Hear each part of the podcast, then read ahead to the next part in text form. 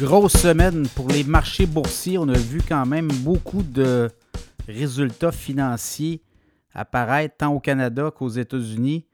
Et là, ben, euh, on a quand même euh, des euh, performances de titres boursiers à vous parler parce qu'il y a quand même du très bonne, très bonne performance de titres, très bon rendement là, pour certains titres. On va y aller avec le marché canadien TSX au cours des derniers jours. Les titres les plus performants en termes de rendement boursier, bien, écoutez, Shopify, quand même, de, pour, au cours depuis la dernière semaine, a 27% de hausse sur le titre de Shopify. Bombardier aussi, Bombardier rebondit, 21,8% de hausse. Gildan, Activewear, on est dans les, euh, notamment les gaminets, les t-shirts, 14,6% de hausse. Cameco, on avait parlé la semaine dernière, 11% de hausse. Brookfield, 6,75 euh, également. TELUS, 6% Power Corporation, 5,9% Canadien Impérial, c'est-à-dire la banque CIBC, 5,9 Les banques ont bondi, les télécoms aussi. Donc, on voyez-vous, là, il commence à avoir une espèce de rotation dans les, euh, les, grands gestionnaires de fonds, on a délaissé tranquillement certains titres, puis là, on s'en va vers les télécoms, les, titres à dividendes.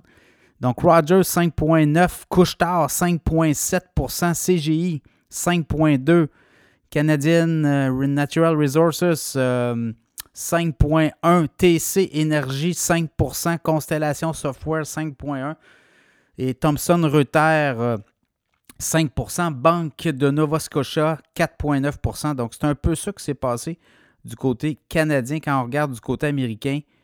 Qu'est-ce qui a rebondi? Qu'est-ce qui a bien fait dans la dernière semaine au niveau performance de titre? Oui, certainement.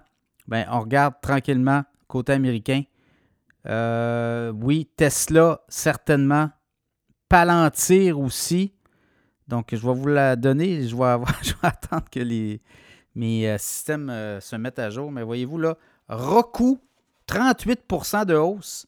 Cette semaine, Shopify aux États-Unis, 27,8 DoorDash, 23,6 Palantir, 18% Intel, 15,9 Amazon, 15,5 AMD dans les microprocesseurs, 15% Uber, 14,4 Coinbase dans les crypto-monnaies, vous avez vu le Bitcoin repartir vers le haut, 14.4. Ensuite de ça, Qualcomm 11.1.